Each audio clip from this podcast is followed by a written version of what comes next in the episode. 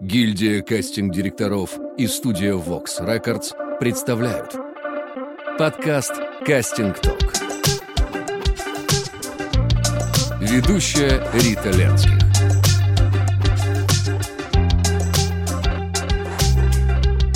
У нас сегодня в гостях Мария Галактионова. Мария Галактионова окончила Российский государственный гуманитарный университет, факультет социологии, специальность бизнес-пиар и реклама. Долгое время занималась крупными бизнес-ивентами. Как сама говорит, в кино попала по блату. В профессию кастинг-директор Марию привела мама Татьяна Галактионова. Здравствуйте, Мария. Здравствуйте, Рита. Добрый день, аудитория. Контейнер 2, режиссер Алексей Ляпич и э, Артем Аксененко. С Аксененко вы начинали кастинг, а с Ляпичем уже снимали сам проект. Маша, а расскажи, пожалуйста, как ты попала в эту профессию? Вообще, я родила актера для одного из маминых проектов, потому что они приступали к съемкам э, одного из сезонов. Э, в то время они снимали «Светофор», довольно, э, довольно известный, очень успешный проект на, на СТС он был. И в, в очередном сезоне у пары главных героев появлялся, ну, рождался ребенок. Ну и, собственно, на читке они сидели и обсуждали, где же им искать младенца. Вот. А э, мама сказала, не переживайте, через три дня у нас будет младенец. и, собственно, э, таким образом э, и, и я поснималась немножко там. И это такое вот непосредственное мое первое прикосновение. Это было, ну, больше 10 лет назад уже. Вот так. А мама как попала... Давай про маму прям немножко расскажем. Да, конечно. Татьяна Галактионова закончила пищевой институт по специальности инженер пищевой промышленности – а в 2005 году получила второе образование в Государственном университете управления, специальность продюсирование в творческих индустриях. В фильмографии Татьяны такие работы, как «Новогодний переполох», «Светофор», «Два отца, два сына», «Папа на вырост» и другие. Мама всегда была очень творческим человеком, креативным. Поэтому, безусловно, ее тянуло во все эти приключения. Очень долгое время она также занималась организацией мероприятий, но у нее были больше праздники. Вот все большие уличные массовые гуляния, мероприятия Рождества, Новые года, Дни матери, вот эти вот все праздники, да, я там с четырех с пяти лет была за всеми кулисами, всегда на сцену выносила в красивом платье цветы артистам. Ну, в общем, принимала активнейшее участие. По-моему, это был 2008 или 2009 год. Ее одноклассник Игорь Петых пригласил ее в кино. Он сказал, давай ты попробуешь заниматься подбором актеров. Татьяна Галактионова, твоя да. мама, попала на площадку также случайно. Я вообще считаю, что все не случайно, а происходит так, как должно произойти. И, видимо, так должно было произойти рано или поздно, но появился человек, который что-то в ней увидел и предложил ей попробовать. Стал проводником, получается, да? в мир кино. Да когда мама начала работать, я очень долгое время выполняла функции ассистента кастинг-директора. Помогала с э, занятостью, помогала с составлением каких-то элементарных там таблиц, еще чего-то. Ну да, какие-то вещи, которые возможно сделать ну, без определенного там опыта. Профессия кастинг-директора предполагает все время быть в коммуникации с огромным количеством людей, быть проводником между актерами, режиссером, продюсером. А поскольку я в целом люблю общаться с людьми, могу найти подход практически с любым человеком, то как будто не было другого варианта чем-то другим заниматься. А этот переход от одной профессии достаточно сейчас популярной, кроме создания ивентов, промо, маркетинг, пиар, сейчас специалист высокого уровня на без золота и ты переходишь из этой профессии в кино. Угу. Как ты можешь сформулировать влияние первого образования на работу кастинг-директора? Безусловно, потому что а, обработать огромное количество информации, найти подход к человеку, это, наверное, какие-то вот базовые такие жизненные функции, да, но за счет того, что я всегда очень много общалась с людьми и в ивентах, и в кино, и когда помогала маме в ее работе, ну, как-то укрепился этот э, скилл, да, это умение и развился. В маркетинге, мне кажется, большое значение имеет правильно почувствовать момент. В ивентах тоже, правильно на месте сориентироваться и почувствовать момент. В нашей профессии это тоже очень важно, но оно с другой стороны идет. Почувствовать схождение пазлов, что этот актер подходит на эту роль, а этот на этот, а если вот этот, то вот с этим, а вот эти с этим никак. Как у тебя этот процесс происходит? Ты сказала сейчас фразу про пазл. Я действительно себе всегда это так представляла, когда ты получаешь первый сценарий, первая встреча у тебя с э, режиссером, у которого, например, супер горят глаза, и он очень заинтересован, или наоборот, он пока не очень понимает, в какую сторону двигаться. Это действительно похоже на разные кусочки мозаики. Ну, мне кажется, я очень интуитивный человек. Какие-то вещи иногда просто предлагаю, даже не успев иногда обдумать. Но это первое ощущение, оно иногда попадает прямо в точку. Я думаю, блин, как это круто получилось. еще важный момент. Просто какое-то ощущение, состояние. Ты никогда не знаешь, когда тебя накроет, когда к тебе придет. В последнее время я плаваю много и долго. И это мне помогает немножко и очистить голову, так и в этот момент может прийти какая-то идея, которая не приходила, например, неделю ну вот иногда бывает, ты сидишь и вообще белый лист, ты не видишь персонажа. Либо он написан сложно и не очень понятно, либо режиссеры, сценаристы сами не очень понимают, что они хотят, как они его видят. И вот иногда ты думаешь, Господи, но все же было так просто и на поверхности. И вот оно пришло. Но это приходит все время по-разному. Нет какой-то специальной практики, помедитировал, и у тебя сложился дримкаст. Скажи, пожалуйста, как у тебя выстраиваются отношения с э, режиссером? Обычно я стараюсь к первой встрече уже ознакомиться по максимуму с материалом, синопсис сценарий, описание главных персонажей, их арки, линии, что-то вот э, такое. И мне нравится сразу предложить какие-то варианты, свое видение. Я говорю, ребята, я посмотрела, что вы думаете вот про эти варианты? И человеку сразу проще уже сориентироваться. Он говорит, ой, нет, ну это точно нет, а вот это может быть. И в этом направлении, соответственно, я уже сразу считываю. Расскажи, каким образом к тебе попадают проекты и каким образом ты соглашаешься в них участвовать? Бывает так, что я уже иду конкретно с режиссером на проект плейлист волонтера. Конкретно меня пригласил на проект режиссер Максим Свешников. Это очень приятно на втором сезоне контейнера, поскольку я заканчивала делать первый сезон, то попала на второй, но режиссер там был другой. Со мной связались продюсеры и сказали, пойдешь? Я сказала, пойду. Бывает такое, что мне звонят и говорят, Маша, вас порекомендовали ваши коллеги. Милые, приятные и любимые коллеги. Не всегда признаются, кто порекомендовал, правда. А можешь ли ты, Маша, рассказать, как ты понимаешь, что вот этот актер подходит на эту роль, а этот не подходит? А я не всегда понимаю, потому что Однозначно здесь можно сказать только то, что на роль мужского персонажа не подходит актриса-девушка. И то не всегда. А так э, очень важны мои ощущения. Профессия творческая. И очень многое зависит от личных ощущений, от личного вкуса, от личного восприятия. И супер классно, когда есть совпадение у меня с режиссером, что нам плюс-минус нравится одно и то же. И тогда работать кайф и удовольствие. Потому что мои любимые артисты попадают к моему любимому режиссеру. Вообще я люблю пробовать. Ты сама а, пробуешь или режиссер проводит пробы?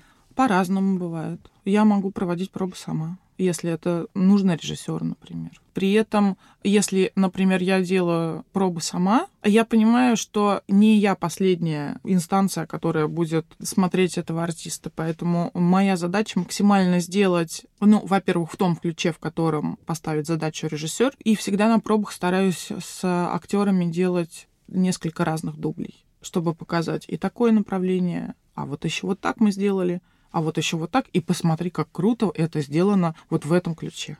Кто для тебя сейчас главный герой?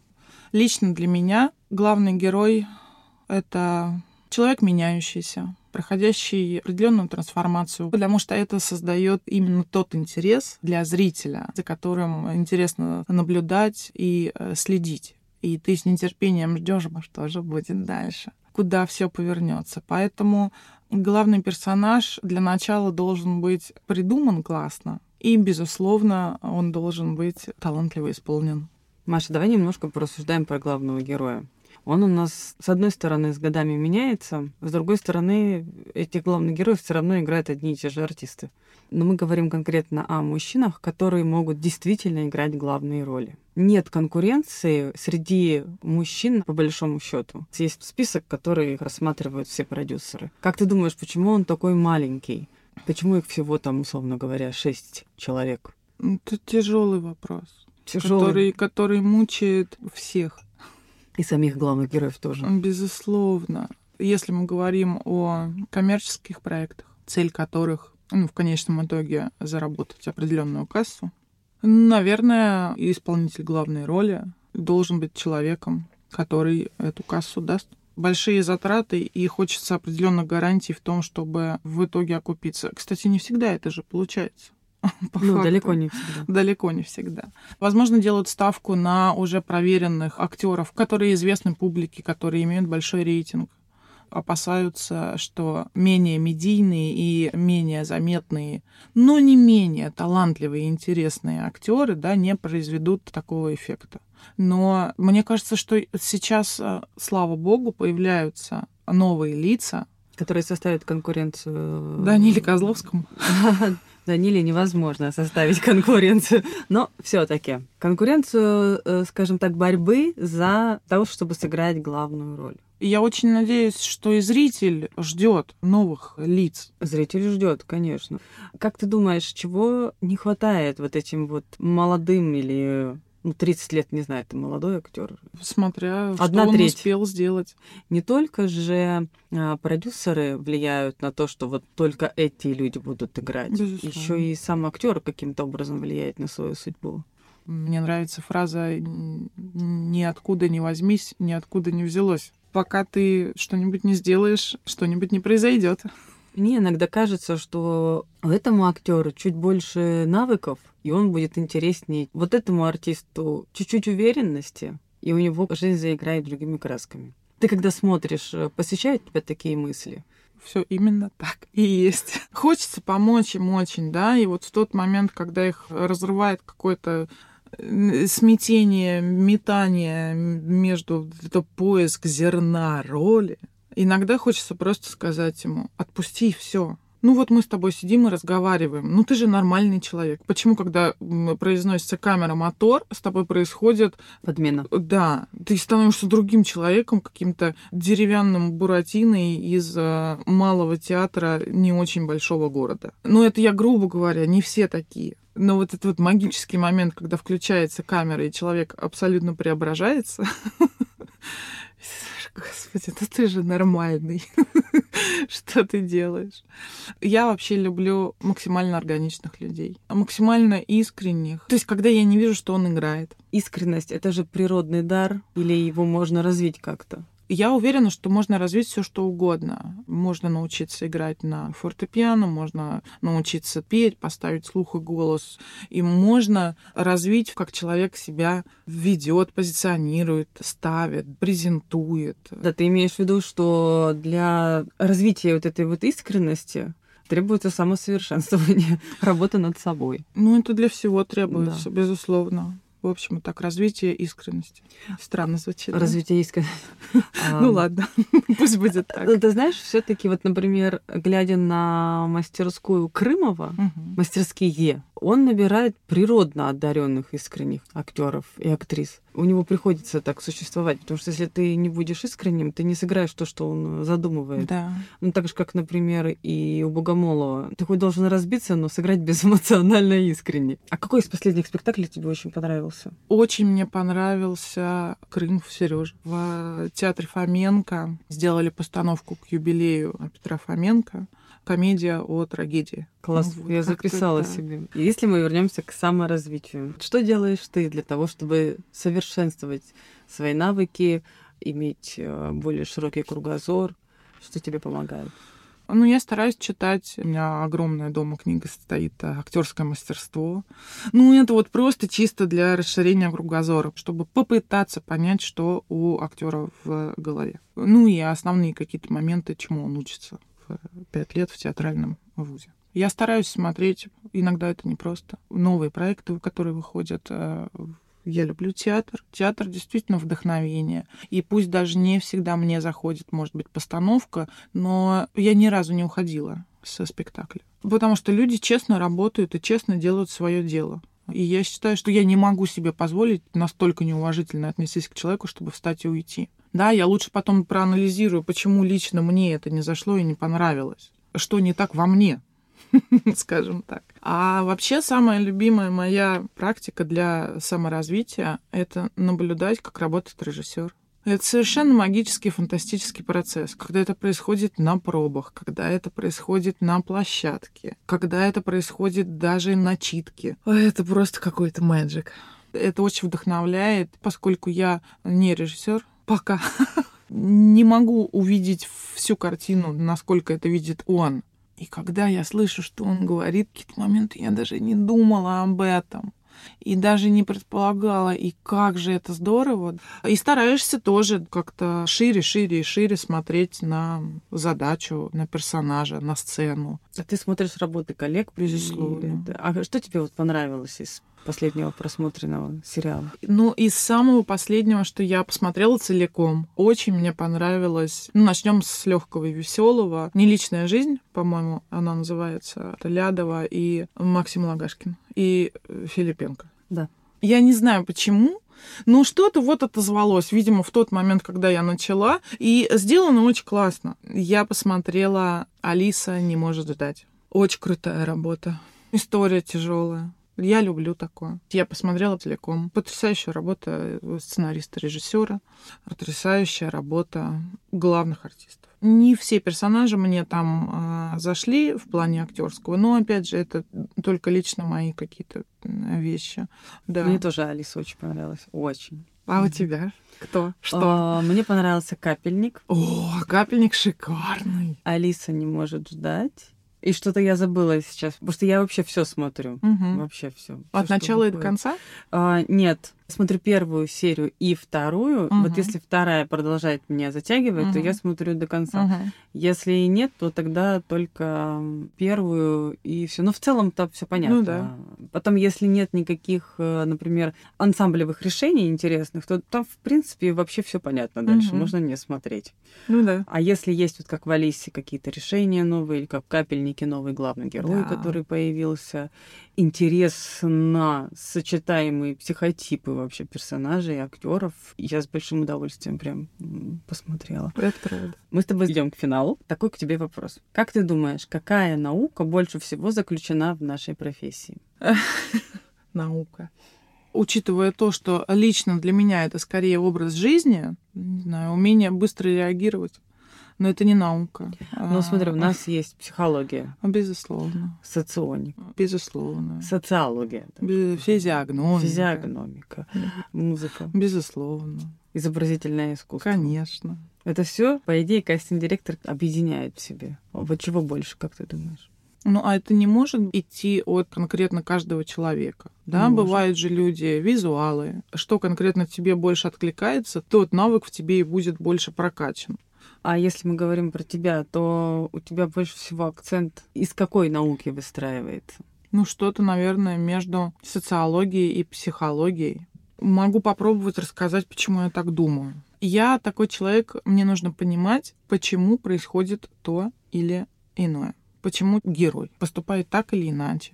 Тогда мне интересно, он же вот так сделал, потому что у него там было в три серии назад что-то вот там такое. Вот ты сейчас работаешь над проектом волонтеры. Плейлист волонтера. Плейлист волонтера это Максим Свешников, режиссер. Максим Свешников, режиссер, книга Маршавка Штапича, это псевдоним. Он же является и автором сценария. Там, насколько я помню, не все истории взяты из книжки. Да, и тогда это было бы не 8 серий, а 16.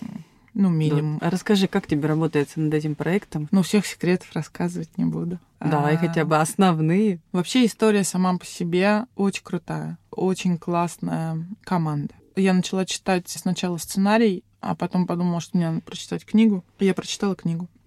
Потом я дочитала сценарий и подумала о том, что слишком много вокруг нас есть того, что мы не замечаем, в принципе, в обычной своей жизни. Мне кажется, что мы делаем ну, очень важный проект. Значимый для социума, да? Совершенно верно. Именно с точки зрения вот э, социальных вопросов каких-то. И эта история про отряд Лиза Алерт. Скажи, а как шел подбор артистов с Максимом? Максим достаточно такой конкретный, мне кажется, и он э, часто видит и понимает, что он хочет, учитывая, что он сам писал сценарий. Как вот у вас шел подбор? Там очень много персонажей в самом сценарии. Да.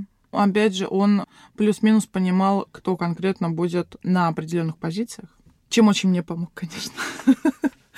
Ну, а дальше вместе пришли к каким-то вариантам. Мне кажется, что есть очень... Ну, я вообще всех очень люблю. Ты имеешь в виду, что есть какие-то интересные решения прям? А, да, которыми я... И в сценарии, безусловно, да, персонажи классно написаны. Вот это именно тот вопрос, когда ты его уже как-то представляешь. Сразу у тебя возникает образ. Да. И вы с Максимом уже обсуждаете варианты, да? Да. Ты ему приносишь какие-то там А, Б, С, Д. Да, и, так и есть. И он уже э, говорит, кто более точно подходит на эту роль. Да, да мы с ним обсуждаем, мы с ним смотрим пробы. А как вы относитесь к самопробам, кстати?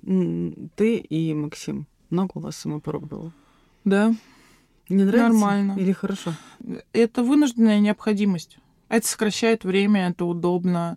В этом есть определенные э, сложности для актеров, но это лишь дополнительная возможность для них показать себя. Показать себя, да. И все понимают, что, ну вот говорят, я не записываю самопробы, я не могу без режиссера. И это все понятно, конечно. Сложно. Ну, ты же можешь попробовать дать свою оценку. Да, во-первых, свою оценку, во-вторых, свое видение и привнести что-то в персонажа. Есть потрясающие артисты, которые делают э, самопробы, добавляя какие-то элементы, потом их утверждают и используют, и говорят, слушайте, говорит, а вот на вас э, в самопробе были такие очки, ну, например, да, или берут костюм похожий костюмеры, потому что режиссер это запоминает и просит это либо взять с собой, либо дописывает там что-то к персонажу, доделывают. Но ты говорила, что это сложный проект. Процесс нелегкий с точки зрения того, что он снимается зимой и снимается в сложных локациях. В конце ноября в минус 5 быть в болоте. это тяжело физически. Но, с другой стороны, это дает актерам возможность очень быстро настроиться и очень быстро сыграть. Мы все очень ждем выхода этого проекта. Мы тоже. И под конец, Маш, такой вопрос. Какие бы ты дала три совета для режиссера, для актера и для продюсера? Наверное, постараться сделать то, что он хочет, то, что ему на самом деле нравится и интересно. Потому что когда ты делаешь что-то по любви, то человек максимально искренний, и э, человек максимально открыт, может донести свою мысль максимально честно. Поэтому, если ты делаешь, то делай честно со своим отношением. Потому что переступать через себя, ну, наверное, иногда это нужно, но это непросто. Для актера. Не бояться не бояться найти себя, не бояться быть честным, не бояться быть искренним. Хочется сказать, не пытаться играть, но это же его работа, с другой стороны. Ну вот э, как-то быть максимально органичным, да, найти свою органику, но при этом не застрять в одном единственном образе. Как-то так. И совет начинающему продюсеру. Доверяйте своей команде собирайте команду, которой можно доверять, и доверяйте ей. Да, да, да. И постарайтесь дать им возможности для их творчества. Ну, а что еще сказать? В общем и в целом это так. С нами была Маша Галактионова. Спасибо тебе большое, что пришла и поделилась с нами своими знаниями. Спасибо большое за приглашение. Спасибо. Кастинг Ток.